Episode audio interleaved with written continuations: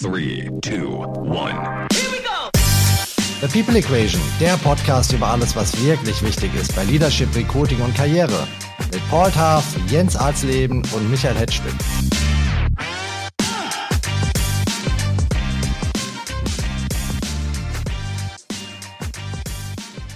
Herzlich willkommen zu The People Equation. Wie man Teams führt, wie man selbst ein guter Leader wird, das ist ja ein zentrales Thema unseres Podcasts. Und heute befassen wir uns mal mit einer sehr speziellen Welt, die ganz besondere Herausforderungen bereithält. Für jene, die führen, aber auch für jene, die geführt werden.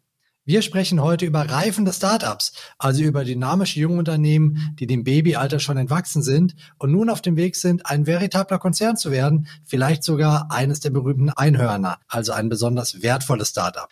Unser Stargast ist in dieser Welt zu Hause wie kaum ein zweiter. Er ist Leadership Coach speziell für Startups und was ihn ausmacht ist, dass er Wachstums- und Führungsthemen immer in den Kontext der Unternehmensentwicklung stellt. Und das kann er deshalb so gut, weil er früher selbst Venture Capital Investor unter anderem bei Early Bird und Redstone war. Außerdem war er Finanzchef in einem Unternehmen und jetzt ist er einer der Top-Management-Trainer im Reich der Einhörner. Ich begrüße bei The People Equation Julius Bachmann. Hallo Julius. Hi, vielen Dank. Ich freue mich sehr, hier zu sein. Schön, dass du die Zeit für uns gefunden hast. Vor allem, nachdem ich gehört habe, dass du ja nebenbei gerade auch noch dabei bist, als Musiker eine neue Platte aufzunehmen und ein Buch schreibst. Ja, in der Tat. Äh, ich war gestern im Studio und die ganze Autorenrolle, die werde ich nächstes Jahr sehr, sehr ernst nehmen. Aber da habe ich mir noch ein bisschen Zeit gegeben. Wie viel Zeit man als Leadership Coach hat, unfassbar. Können wir ja gleich mal Jens fragen, was er davon ja. hält. Herzliche Grüße nach Hamburg, lieber Jens. Moin. Hast du auch so viel Zeit für Nebenprojekte wie Julius? Ja, im Gegensatz zu dir bin ich ja organisiert und habe einen Haufen Zeit, klar. also der Ton ist gesetzt, wir werden viel Spaß miteinander haben. Leider ist Paul heute krankheitsbedingt nicht dabei, aber auch wir drei haben genug Power für eine schöne Ringschlacht. Ich beginne wie immer mit unserem Stargast äh, Julius. Kannst du uns mal sagen, Julius, was ist denn die größte Herausforderung für Gründer, wenn die Unternehmen wächst und immer größer wird? Ich glaube, die eine größte Herausforderung für Gründer ist, mit dem Unternehmen mitzuwachsen. Denn auf jeder Stufe des Unternehmens braucht es eine bestimmte Art von, von Führung. Und diese bestimmte Art von Führung muss aber auch in der Führungsperson, in der Gründerin oder dem Gründer persönlich irgendwie angelegt sein. Und weil diese, diese Stufen in gerade venture-finanzierten Startups so schnell aufeinander folgen, bedeutet es auch für die persönliche Entwicklung des Gründers oder der Gründerin, dass die wahnsinnig schnell vonstatten gehen muss und alle sechs bis neun Monate wieder die Frage gestellt werden muss, wer muss ich denn jetzt sein, um meinem Unternehmen bestmöglich zu dienen und wie stelle ich eigentlich meine Organisation auf, damit sie meinem Unternehmen und mir aber irgendwie auch bestmöglich dient. Also es ist eine relativ komplexe Fragestellung, die aber doch mit viel Druck gelöst werden muss. Was sind denn so die wichtigsten Wachstumsphasen eines jungen Unternehmens und welche unterschiedlichen Führungspersönlichkeiten bedingen die? Ich sehe das daran, wann potenzielle Kunden, sprich CEOs, auf mich zukommen. Und die kommen typischerweise an zwei oder drei Stufen auf mich zu. Das ist einmal die Stufe, wo die Firma irgendwo zwischen 50 und 85 Mitarbeitern steht und schnell wächst. Das ist zum ersten Mal der Schritt, dass die Unternehmensgründerinnen und Gründer nicht mehr so genau alle Menschen kennen, die in einem Unternehmen arbeiten. Da passen definitiv nicht mehr alle um einen Tisch rum, aber sie passen auch nicht mehr in einen Raum. Und so langsam entsteht eine Distanz in der Organisation. Da gibt es einen zweiten Punkt, der ist so bei 120, 150. Da gibt es dann solide mindestens drei Ebenen im Unternehmen. Und das ist dann die Stufe, in der die Gründerinnen und Gründer merken so, wow, ich bin hier richtig CEO und wenn ich was sage, dann löst das eine Welle aus im Unternehmen. Und dann gibt es noch eine Stufe, die ist noch mal ein Stückchen weiter äh, drüber, 250 bis 300 Personen. Das sind immer so, so Ranges, wo dann äh, CEOs auf mich zukommen und sagen, ich habe das Gefühl, ich bin im Konzern. Wie komme ich denn hier sauber durch? Da gibt's Politik. Da muss ich wirklich auch schon aufpassen, was ich sage. Und ähm, das sind so die, die, die klassischen, ich sage immer Inflection Points, bei denen, bei denen Menschen auf mich zukommen. Natürlich gibt's die auch schon früher. Ähm, ich habe mal die schöne Daumenregel gehört. Wenn du ähm, die Anzahl der Gründer mal sechs oder sieben nimmst, dann ist es sozusagen die maximale Führungsspanne, die du noch direkt nehmen kannst und ähm, dann multipliziert sich das immer weiter. Ja, so errechnen sich diese Managementstufen also ein bisschen in Startups. Welche dieser Phasen ist denn nach deiner Erfahrung die schwierigste, die Phase, in der sich die Führungskultur am stärksten verändert, beziehungsweise am stärksten verändern muss, damit das Ganze nicht entgleitet? Ich glaube die erste, ehrlich gesagt. Irgendwo zwischen der ersten und zweiten Phase müssen die Gründer ihre Gründeridentität ein Stück weit aufgeben und in einen CEO-Modus wechseln und in diesem CEO-Modus aber trotzdem ihre Persönlichkeit nicht verlieren. Und das ist wahnsinnig schwierig, weil viele dann diesen Shift machen aus dieser Gründerrolle heraus und dann aber eine Art CEO-Rolle spielen. Und weil sie die spielen, sind sie überhaupt nicht mehr bei sich selbst und dann kommen sie irgendwie Monate oder Jahre später und sagen, ich weiß gar nicht mehr, wer ich bin. Und die Leute erkennen mich auch nicht mehr, können mich nicht mehr als Mensch fassen und sind wahnsinnig frustriert. Und das ist, wenn wir dann anfangen aufzuräumen. Deswegen versuche ich die Menschen schon früher daran zu führen, dass sie eben authentisch durch diese Phase durchgehen. Das ist aber echt herausfordernd, das muss ich wirklich sagen. Da würde mich auch Jens Meinung interessieren. Das klingt so negativ, wenn du sagst, die Leute spielen CEO, aber an und für sich ist es ja ein Entwicklungsprozess, der auch eine Persönlichkeit vor eine extreme Herausforderung stellt, wenn man plötzlich mehr Distanz aufbauen muss zu seinen Leuten. Kann man nicht auch positiver formulieren, das ist ein Reifeprozess anstatt eines Vorspielens? Naja, was, was heißt denn Spielen? Ne? Äh, Spielen heißt ja für mich, so kommt es zumindest bei mir an, dass ich etwas tue, von dem ich glaube, dass es von mir erwartet wird. Und das ist ja eins meiner Lieblingsthema, das sind die Erwartungserwartungen. Ne? Wenn du etwas von mir erwartest und du mir das klar sagst, dann kenne ich deine Erwartungshaltung, dann kann ich mich entscheiden, ob ich mich darauf einlasse oder nicht. Wenn ich aber äh, von dir keine klare Erwartungshaltung höre, sondern mir denke, was erwarte ich eigentlich, was der Michael von mir erwartet, das sind die Erwartungserwartungen, dann äh, steuert mein Handeln das, was ich glaube, was du von mir erwartest, damit ich auf Deutsch gesagt geliebt werde. Ne? Denn wir brauchen alle Sicherheit und Perspektive und wir wollen alle geliebt werden und wir wollen einen, einen Impact haben, Einfluss nehmen auf unser Umfeld. So und auch ein CEO will geliebt werden, ähm, der will einen äh, Einfluss haben auf sein Umfeld und der möchte Sicherheit und Perspektive. Und dann ist natürlich so, äh, je nachdem wie sehr ich in mir selber ruhe, wie selbstreflektiert ich bin oder eben nicht, dass mich das dann verleiten kann äh, in so einem Umfeld, äh, dass ich mich von etwas steuern lasse, was ich mir einbilde sozusagen. Ne? Und äh, es wird leider Gottes der Raum für echten Austausch von Erwartungen, der wird ja immer geringer. Die wirkliche Möglichkeit, miteinander zu reden, damit jeder weiß, woran er ist, was erwartet wird, was die Aufgabe ist, was das Ziel ist, dieser Raum ist in einer so schnell wachsenden Umgebung häufig nicht da, beziehungsweise wird nicht als so wichtig erachtet, dass es ein zentrales Element bleibt über all die Wachstumsstadien hinweg. Und was dazu noch zu sagen ist, ist,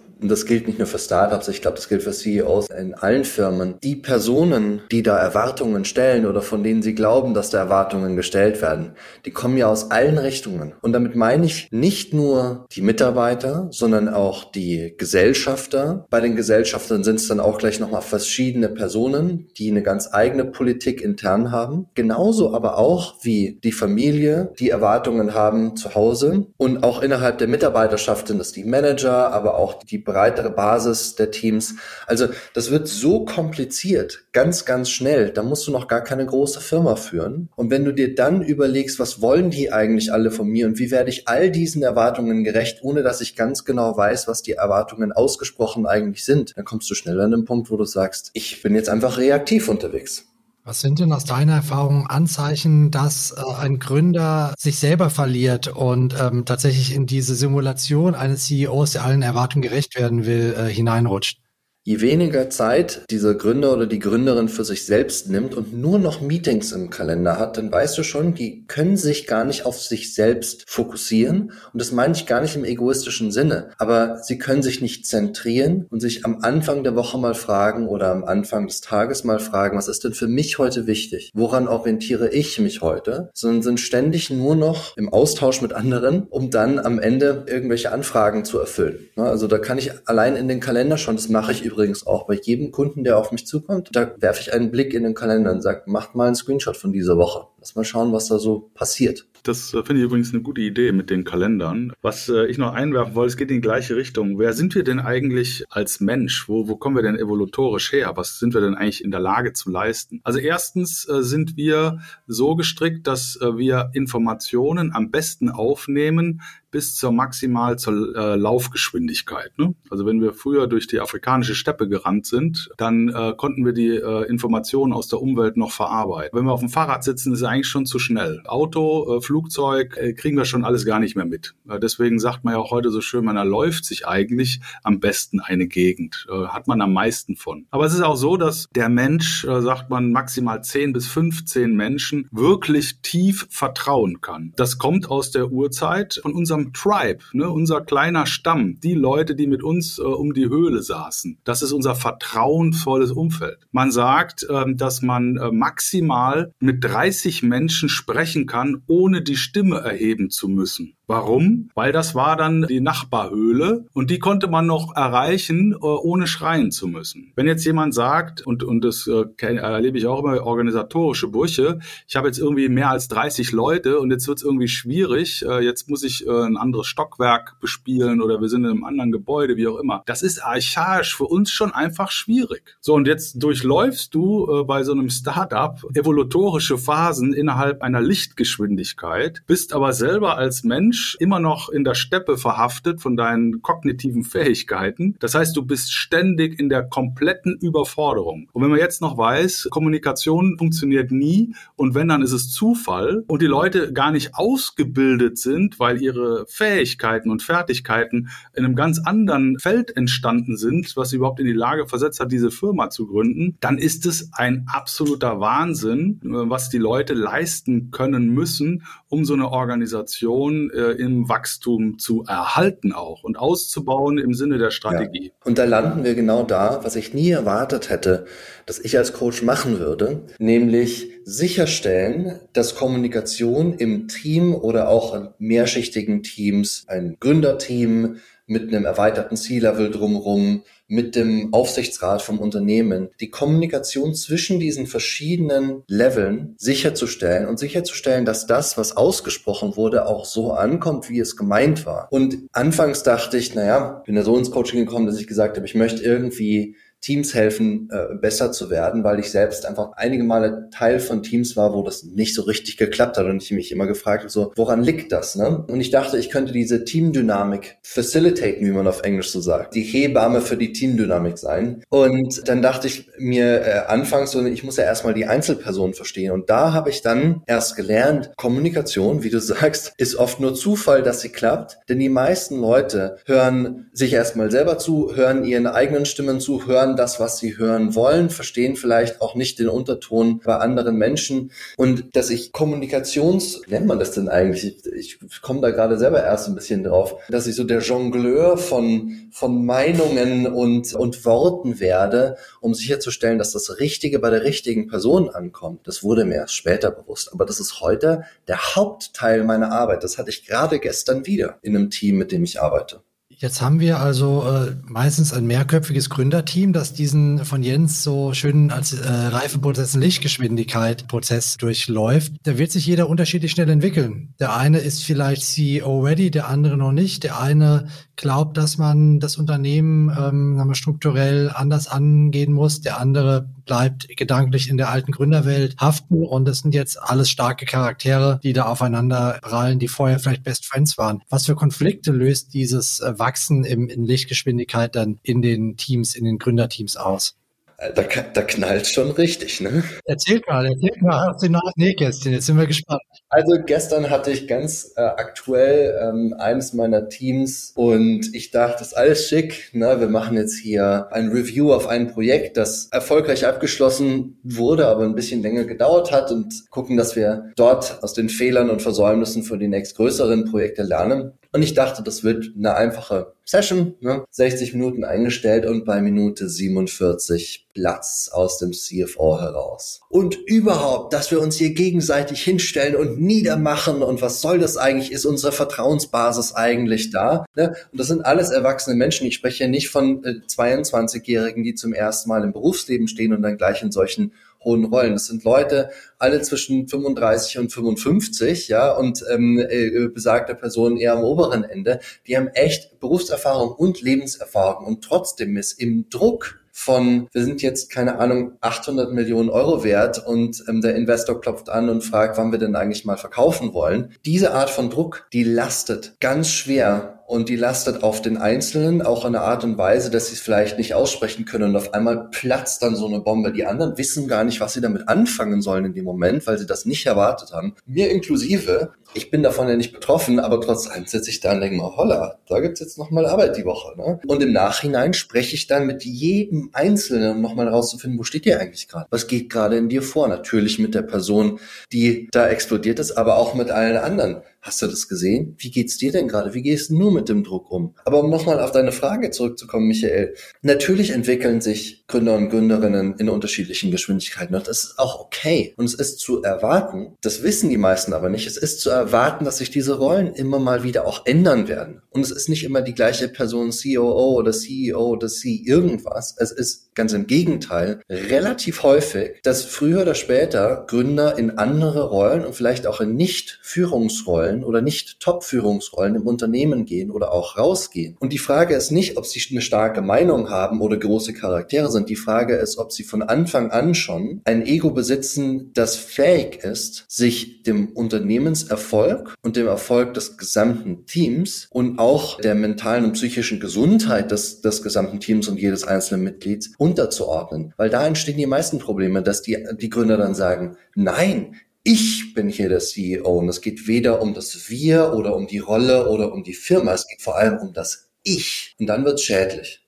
Ich habe aktuell sehr häufig das Thema der Verantwortungskultur, wozu ich gefragt werde. Ne? Vielleicht kleiner Exkurs, Verantwortungskultur, überhaupt Verantwortung, da steckt ja das Wort Antwort drin. Und es gibt vier Ebenen des Antwortens äh, in einer Führungsrolle, nämlich antworten wollen, antworten können, antworten dürfen und antworten müssen. Und wenn du da reingehst im Sinne von, wie definiert jeder für sich seine Führungsrolle, dann ist es wichtig, dass er auf diese vier Ebenen auch sich selber eine Antwort gibt, wie er damit umgehen will. Also viele Leute wollen gar nicht mehr antworten zu bestimmten Themen. Die wollen einfach, dass andere für sie antworten, weil ihnen die Last dieser Antwort scheinbar zu hoch ist. Dann viele können gar nicht Antworten geben, weil sie die fachlich-inhaltliche Qualifikation nicht mehr haben oder glauben, mehr wissen zu müssen, als sie es gerade tun, um eine Antwort zu geben. Da gibt es viele, die dürfen nicht antworten, weil sie einfach nicht die Rechte haben und den Rahmen nicht haben, um dann Antworten zu geben und antworten müssen. Das ist dann in einer Notsituation bei vielen auch gar nicht mehr der Instinkt, dass jetzt keine Zeit ist zu diskutieren, sondern jetzt ist Zeit, um Antworten zu geben. Und äh, diese Identifikation mit dieser Führungsrolle, das bedarf ja eines, auch eines Prozesses. Ich muss mich ja damit auseinandersetzen. Und auch das braucht Raum und Reflexionsfähigkeit.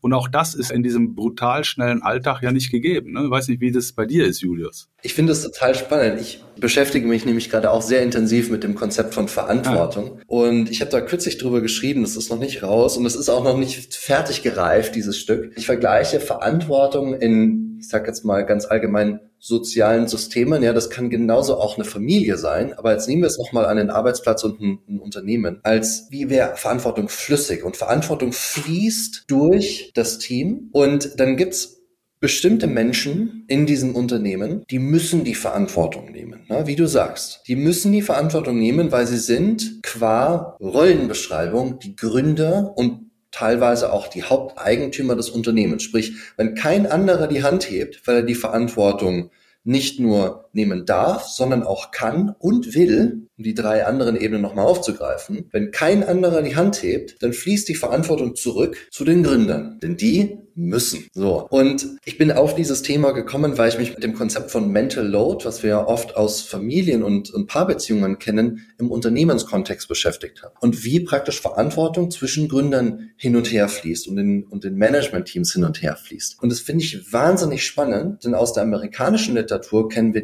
dieses Konzept von Taking 100% Responsibility. Das ist sehr plakativ. Das überzeichnet diese vier Ebenen, die du gerade angesprochen hast, sehr stark und ist dann oft nicht ganz so hilfreich, weil es jedem die Rolle zuschiebt, du musst jetzt Verantwortung übernehmen. Aber ich glaube, das ist in so einem Team extrem kritisch zu verstehen, wer übernimmt hier Verantwortung und gerade in einem Startup-Team so kritisch, wenn nämlich der Scope der Verantwortung immer weiter wächst und du den durch Rollen gar nicht abbilden kannst. Nur weil du CFO bist, bedeutet das noch nicht, dass in deinem Profil drinsteht, dass du dich um die nächsten Akquisitionen kümmerst, weil in vielen Startups ist das noch gar kein Thema. Irgendwann wird's aber ein Thema. Ja, und es steht aber nicht in deiner Job Description drin. Wer kümmert sich denn jetzt darum? Du, der CEO, Gibt es jetzt einen Head of M&A oder Corporate Development? Und das sind so klassische Fragen, die sich immer wieder stellen, bloß mit wechselnden Themen. Wir sind an eine ganz interessante Stelle gekommen. Da spielt ja das Thema sagen der persönlichen oder der emotionalen Reife zusammen mit den Strukturen im Unternehmen. Du hast es ja gerade angesprochen, möglicherweise Rollen anders definiert werden müssen. Jetzt gibt es ja einen Reifeprozess, den emotionalen Reifeprozess, den die Gründer oder das Team durchlaufen müssen. Also zum Beispiel solche Sachen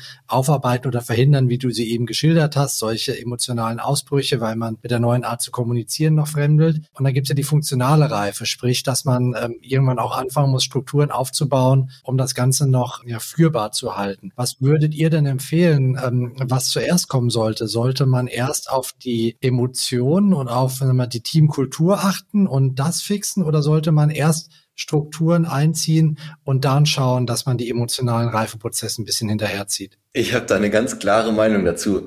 Wenn du ein emotional unreifes Team in jeglicher funktionalen Ausprägung zusammenstellst, dann wird dieses Team zerschellen. Es wird sich auffressen. Wenn du ein funktional unreifes Team hinstellst, die aber emotional auf der Höhe sind, dann können die lernen. Lernen ist ja immer ein Veränderungs- und Wachstumsprozess, der ist unangenehm. Wenn ich emotional aber reif bin im Einzelnen und gemeinsam als Team, dann kann ich durch diesen Veränderungsprozess gehen. Der Veränderungsprozess egal wie funktional reif ein Team und seine Mitglieder sind, den wird es ohnehin geben, weil keine Erfahrung der Vergangenheit lässt sich eins zu eins auf meine aktuelle Situation übertragen. Und deswegen werde ich immer ein emotional reifes Team, möglichst mit wenig Ego, einem funktional reifen oder Expertenteam vorziehen. Ganz klar. Ja, und es ist auch wieder vereinfacht, klar erklärbar. Also der Mensch braucht Sicherheit und Perspektive und äh, Wachstum in Lichtgeschwindigkeit ist grundsätzlich erstmal Unsicherheit. Und äh, wo fühle ich mich in Unsicherheit am wohlsten? In einem Safe Space. Und äh, dieses Safe Space, diese Sicherheit sozusagen, dass äh, ich gut aufgehoben bin, äh, die hole ich eben aus meinem Kernteam. Und wenn das Kernteam sich gegenseitig äh, nicht diese Sicherheit geben kann, weil sie eben äh, ego durchseucht ist oder weil sie komplett verunsichert sind und deswegen eher defensiv entscheiden oder was auch immer, dann entsteht schon im Kern kein Safe Space. Das trippelt natürlich durch die Organisation. Die Gesamtorganisation kann kein sicherer Raum sein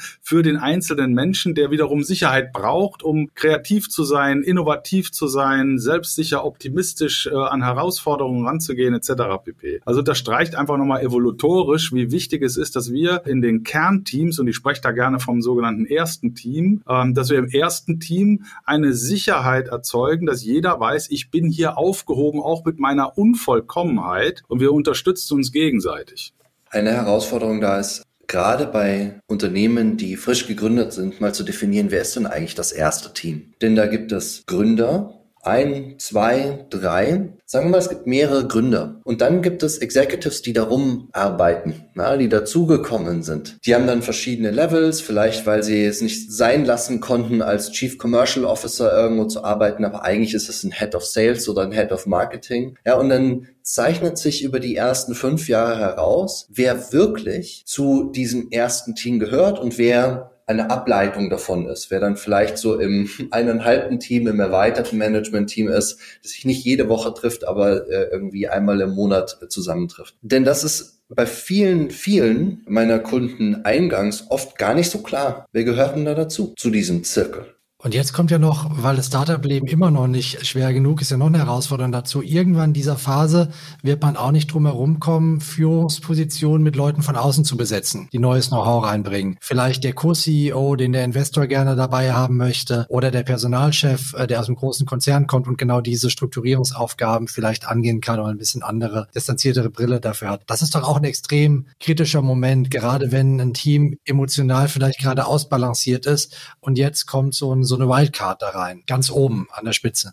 Ich sehe das immer wie so ein Mobile, das wir in den Kinderzimmern unserer Kinder von der Decke hängen. Wenn du in so ein Mobile ein neues Element reinhängst, dann findet das sofort mit ein bisschen Ausschwingen neues Gleichgewicht. Auch wenn du in so eine Mobile nur ein Stückchen Gewicht von einem Element wegnimmst und woanders hinzufügst, dann findet das auch sofort ein neues Gleichgewicht. Und zwar nicht nur zwischen den Stücken, die neu dazugekommen sind oder sich verändert haben, sondern alle Stücke, die in diesem Mobile drin hängen. Da passieren ganz absurde Sachen mit Teams, wenn eine Person hinzukommt oder wenn aus einem funktionierenden Team, aus den besten Gründen, keine Ahnung, Elternzeit zum Beispiel, ein Teammitglied rausgeht und auf einmal wird das restliche Team total dysfunktional, weil irgendeine kompensierende Verhaltensweise fehlt und auf einmal liegen sich zwei in den Haaren. Das ist also total kritisch, auf diesen Prozessen, auf diese Dynamik Acht zu geben und zu gucken, was da passiert. Denn wir sprachen jetzt von der emotionalen Reife des Einzelnen und von der funktionalen Reife des Einzelnen. Aber was da im Team zum Teil passieren kann, das hat dann auch nichts mit diesen zwei Faktoren zu tun. Also jeder Neue in einem Beziehungsgefüge verändert alle Beziehungen.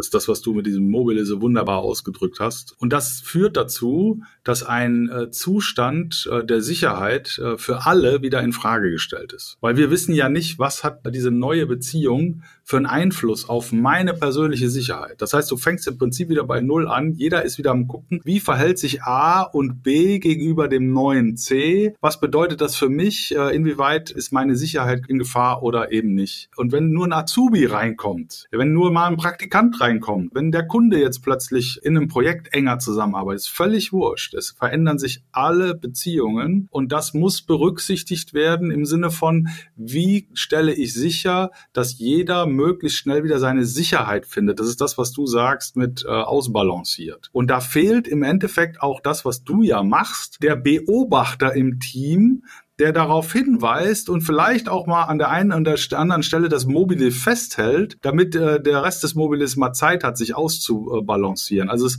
fehlt häufig in einem Team der ausgleichende Faktor, derjenige, der beobachtend darauf hinweist, dass es gerade in der Teamdynamik ein bisschen schräg liegt.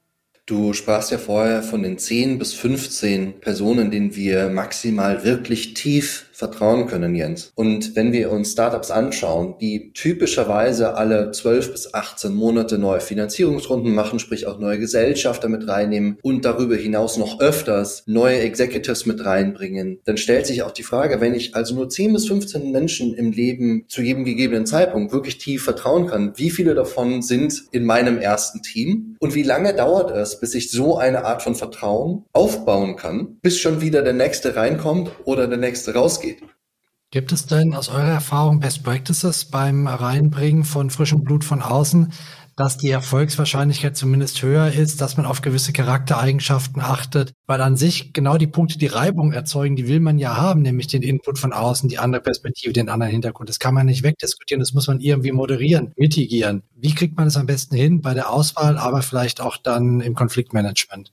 Der erste Punkt ist klassisches Erwartungshaltungsmanagement. Also ich sage ja immer, äh, verstehen, Vertrauen, vollbringen. Also es geht ja erstmal los, äh, dass man sich verstehen muss verstehen muss, heißt erstmal kennenlernen. Was bist du für ein Typ? Wie äh, kommunizierst du am effizientesten?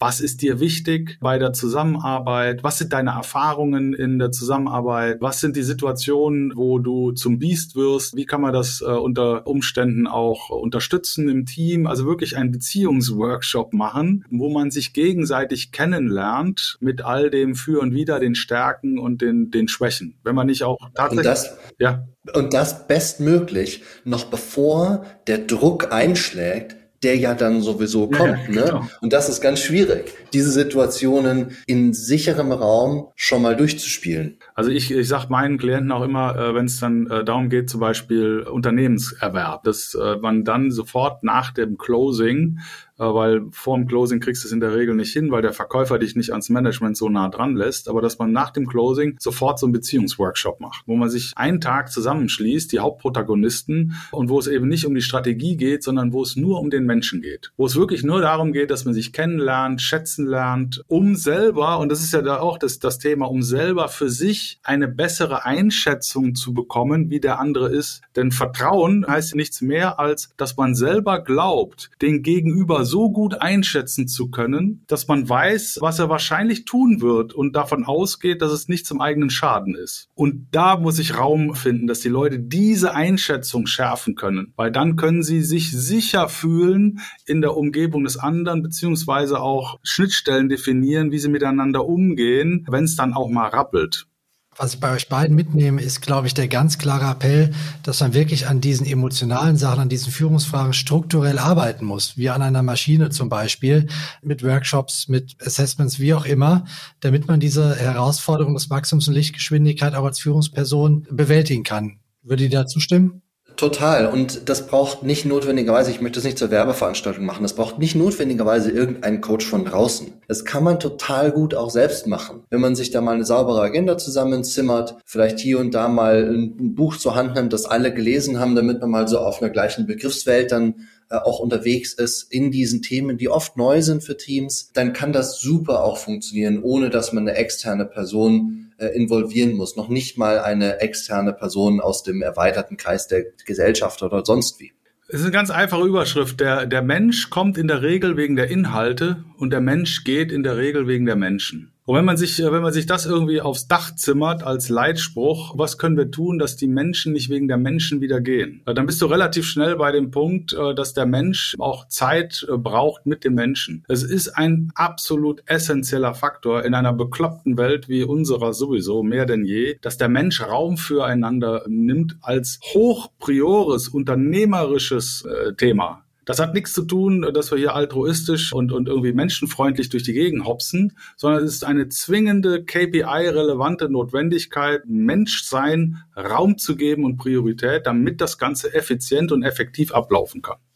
Jetzt habe ich zum Schluss ein konkretes Beispiel und da würde ich gerne Julius Analyse dazu abfragen. Es gibt ja im Zuge dieses Wachstumsprozesses einen Haufen äh, Gründe, warum Gründer am Ende dann doch nicht an der Spitze des Unternehmens stehen, weil sie verkauft haben, weil sie ausgetauscht wurden, weil sie immer noch im Unternehmen sind, aber auf einer vielleicht nicht mehr so operativen Rolle. Und da gibt es ganz wenige Beispiele von Gründern, deren Startups zu richtigen Großkonzernen werden, teilweise in den DAX aufsteigen und die immer noch in der Rolle des CEOs sind. Ich denke zum Beispiel an äh, Dominik Richter von HelloFresh oder äh, Niklas Östberg von Delivery Hero, die diese Karriere gemacht haben. Ich weiß nicht, wie gut du die beiden kennst. Äh, du wirst doch nicht verraten, ob du für die beiden mal gearbeitet hast, Julius. Aber was macht denn diese beiden Jungs oder Leute diesen Formats aus, dass sie es schaffen, jedes Mal diesen Rollenwechsel erfolgreich zu bewältigen und am Ende vom Gründer zum DAX-CEO zu werden und das erfolgreich. Also ich möchte nicht vorwegnehmen, dass die beiden und alle anderen, die diese Reise gemacht haben, nicht auch ihre schweren Zeiten hatten, in denen es vielleicht auch mal fraglich war, ob sie diese Rolle eigentlich so weiterhin wahrnehmen können. Aber ich glaube,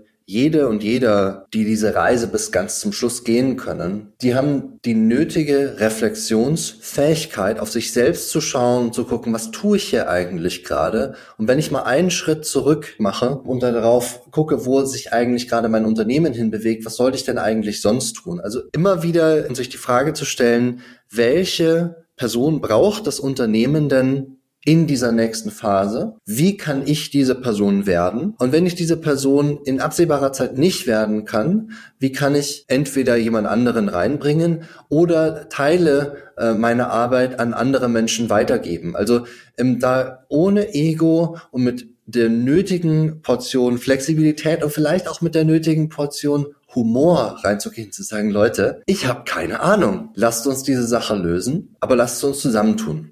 Das war jetzt nochmal ein richtig konkreter Ratschlag, Jens. Ich glaube, es hat sich gelohnt, dass wir Julius dazugeholt haben, oder? Auf jeden Fall, aber ich lasse ihn jetzt nicht weggehen, bevor ich nicht äh, noch eine Frage gestellt habe äh, zu äh, Rethink Careers. Ja, weil der Julius ja, ja gerade auch dabei ist, äh, mit der Laura Lewandowski ja ein eigenes Startup zu gründen, wo es darum geht, Karrieren anders zu denken. Also grundsätzlich super spannend, eigener Podcast wert, aber für mich ist die Frage, deine Lehren aus der Arbeit mit den Klienten, wie stark ist das da eingeflossen in die Idee, ein, ein Programm aufzubauen, dass Menschen anfangen können, ihre Karrieren neu zu definieren? Du hast es gerade sehr schön beschrieben, ne? dass Menschen anfangen können, ihre Karrieren neu zu denken. Wenn wir das mal auf äh, Unternehmersprache übersetzen, ist es, dass wir nichts anderes tun, als Menschen, die in ganz normalen Karrieren sind, über ihre Karriere und ihr Leben unternehmerisch zu denken. Wie sie diese verschiedenen Faktoren, Stärken, Leidenschaften, Interessen so kombinieren, dass das als System funktioniert. Das bedeutet nicht,